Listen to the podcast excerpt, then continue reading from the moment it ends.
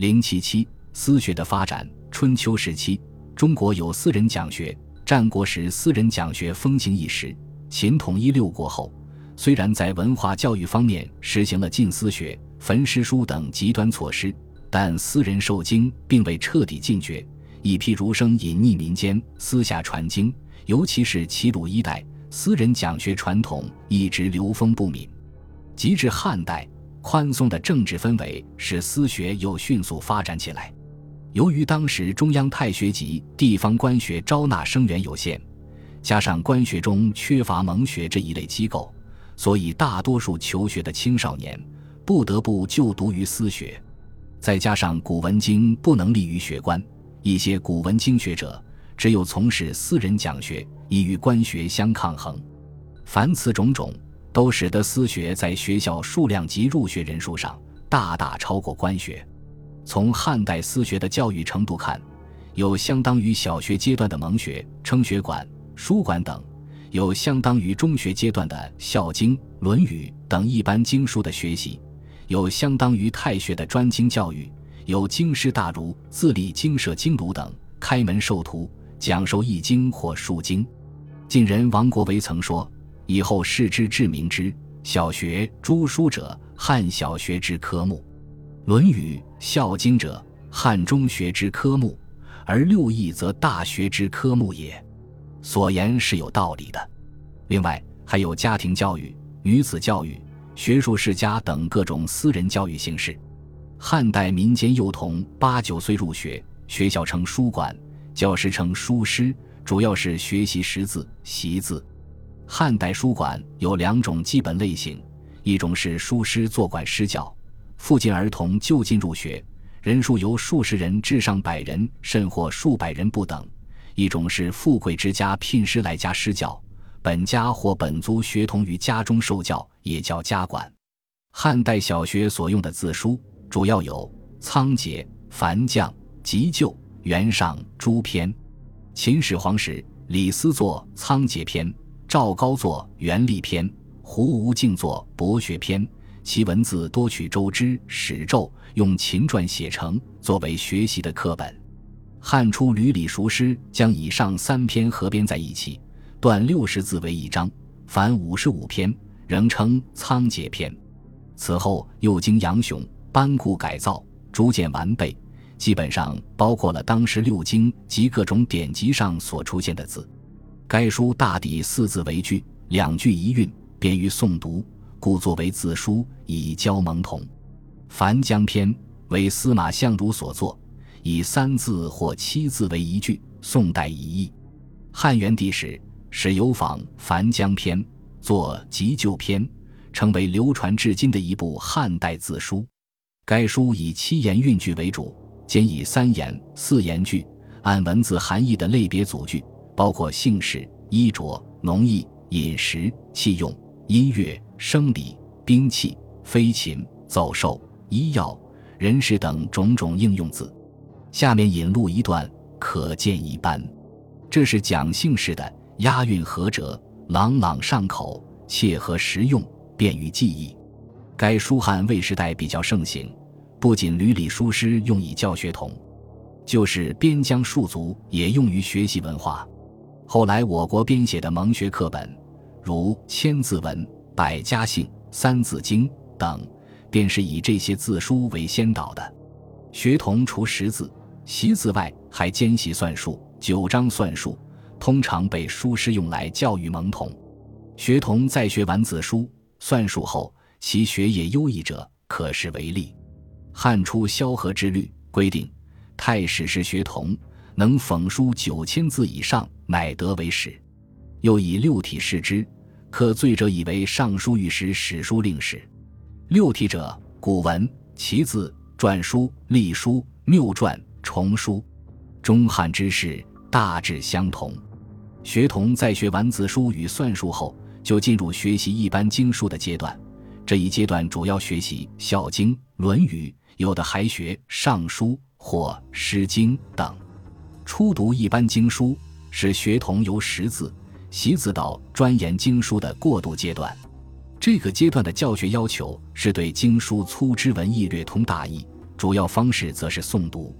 从《汉书》《后汉书》的大量记载看，两汉时期，无论是一般学童，还是至尊如皇太子，都曾经历过由习字书到诵读一般经书的学习过程，说明初读《孝经》《论语》这样的一般经书，已成为一个相对独立的教育阶段。汉代私学这种由集中识字到诵读一般经书，然后进入专精研习的基本教育体系的形成。为后来完善教育体系提供了实践经验，在教育制度发展史上是有意义的。诵读一般经书，一方面巩固了前期识字习字的成果，而更主要的则是通过对《孝经》《论语》等的学习，陶冶学生品德，突出孝悌思想，讲求修身之本。这和两汉尊崇儒术的政治节律是合拍的。学童在读完《孝经》《论语》后，即开始分化：一部分可入仕为吏，或在社会上谋求职业；另一部分则可入太学深造，或投私家经师，攻易经或术经。汉儒巨图讲经，上承春秋战国私人讲学之风。秦始皇虽然实行文化高压政策，但鲁中诸儒上讲诵、习礼乐，弦歌之音不绝，民间学术活动一直没有停止。汉代统治政策相对宽松，私家授徒之风大盛，名士大儒凡得不到从政或任博士机会的，即从事私人讲学，也有很多名儒一面做官，一面收录弟子，罢官归家仍讲学授经。西汉大儒如叔孙通、公孙弘、董仲舒、薛广、韦显等，都招收生徒进行教授。两汉相较，东汉私人讲经之风更盛。具体体现在经社多、生徒多、讲经的名家多。经社是东汉专经阶段私人教学中出现的较稳定的组织形式，是治学、讲学的基地，又称经庐，多建在名师家乡或山水圣地，均带有隐居性质。经社常筹集大量资财，以供学生食宿，故而经社中学生云集，生徒众多。《后汉书》中大量记载了经社的情况。如包贤因住东海，历经社讲授；刘书少学名五经，遂隐居历经社讲授，诸生常数百人。谭夫立经社教授，远方之者常数百人。江公博通五经，兼明兴伟，世之远来就学者三千余人。李寻少习韩师，教授诸生数百人。名儒开门授徒，读书人千里寻师，云集门下。从《后汉书》。《儒林列传》中可以看出，名儒门下弟子成百数千者，屡见不鲜，甚至有注录弟子万人以上者，如张兴注录弟子万人，牟长注录弟子前后亿万人，蔡玄门下弟子竟多达一万六千人。当时私学中学生人数如此之众，讲经名家也多不胜数，如解经不穷戴世中，说经坑坑杨子行，五经复兴鲁书林等等。更有一代名儒马融、郑玄等。对于汉代私学昌盛的情况，范晔在《后汉书·儒林列传论》中有一段描述，可见当时全国各地到处有经师讲学，到处有生徒聚集，以致纷争王庭、树棚私礼、私人讲学之盛，于此可窥一斑。由于在两汉时代，官学所授经学、今文经居绝对优势，故而在专精研习的私学中。虽仍传授今文经，但不被列入官方正宗学说的古文经学更受人重视，实际成了私学经学传授和研究的主要内容，并获得了广泛的社会影响。东汉时著名经师马融、郑玄都以古文经著称，并兼通金文，随其学习的生徒成百上千，影响极大。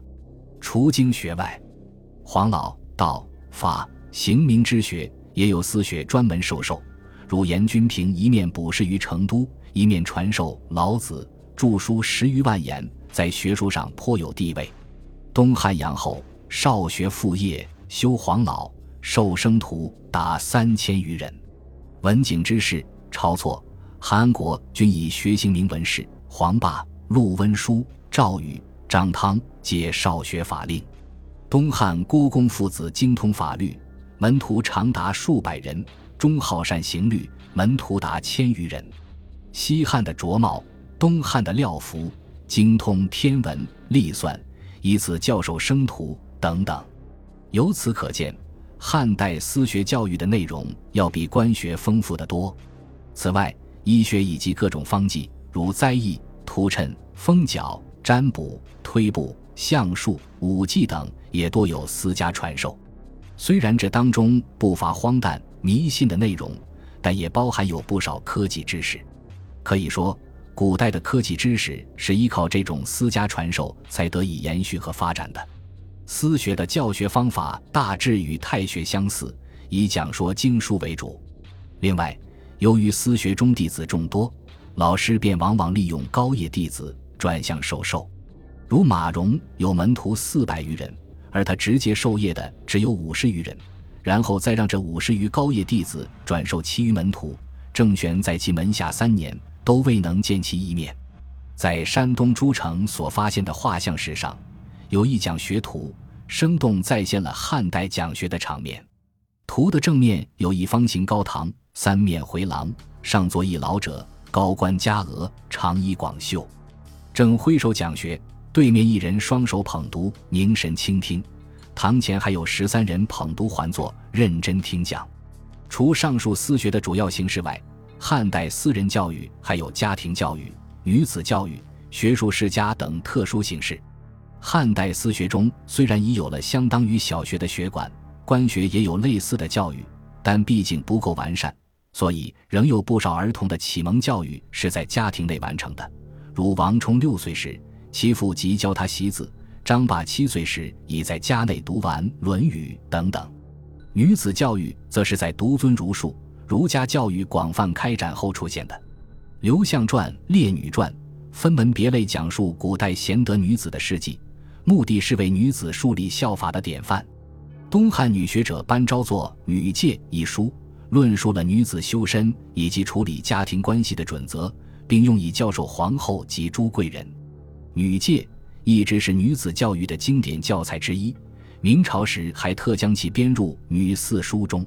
在经学昌盛的情况下，汉代女子学习儒经者不乏其人。明帝马皇后和帝邓皇后、顺帝梁皇后在出嫁前均有学习儒经的经历，可见在上层社会的家庭中，女子涉猎如经并非罕见。在汉代私人教育中，学术家传极受重视，父子相继、祖孙相承的学术世家实在不少。如翟仆四世传师，欧阳氏八世为尚书博士，司马谈、司马迁父子，班彪、班固、班昭父子兄妹的史学；蔡邕、蔡文姬父女的文学；刘向、刘歆父子的文献学；郭洪、郭公父子的法律学；楼胡家世医学；任文公家世气象、灾异等，都闻名于世。学术家传对于形成特定的学术风格很有好处。但也带有定的保守性，和官学相比，汉代私学有很多特点。私学由学者自办于民间，有较大程度的独立性和自主性。私学的教学内容比较多样化，学术色彩也比较浓厚，师生多抱着潜心治学的态度。特别是在汉代政治动乱之时，各军阀混战不已，官学时兴时废，唯有私学师生隐居山谷精舍中，潜心治学。私学的教学也比较有生气，学生可以自由择师。班固、郑玄等人甚至学无常师，博取诸家之长。教师也可以自由讲学，因此许多私学出身的学者，其水平往往超过了官学博士。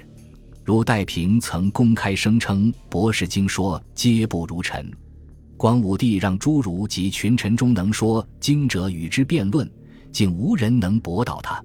在《后汉书》所记载的百余种各类经学著述中，百分之九十以上均为非博士的私家经师所纂。由此可见，私家传经在汉代学术史上的地位。汉代私学教育作为官学教育的重要补充，在汉代教育史乃至文化史上都占有重要地位。它承担着繁重的教育任务，其生徒数倍于官学生徒。汉代官学系统中启蒙教育匮乏，而私学则几乎承担了所有的蒙童教育。私学教育还促进了不同学派的发展。官学讲经以今文为限，而古文经甚至黄老、道、法、刑名等学，均靠私学教育得以传播和发展。相对而言，官学独守家法，师法之风甚盛，而私学却缓和得多。许多私学经师都是兼通经古文的，他们广采众说，遍注各经，自出新意，著书立说，绝非那些只专一经、墨守章句者可比。这种风气是有利于学术发展的。汉代私学还特别重视气节的培养，不少人不畏强权，不慕禄位，誓死不与贪官污吏同流合污，敢于批判社会现实。这种优良传统在后世书院教育中得到进一步发扬，同时也应看到，私学教育在教育目标和教育内容的主导方向上和官学教育并无原则区别，二者并非对立物。汉代私学教育存在不少缺陷，如缺乏必要的规章制度，没有稳定的经济来源，教师水平参差不齐等。笼统地认为私学教育优于官学是不恰当的。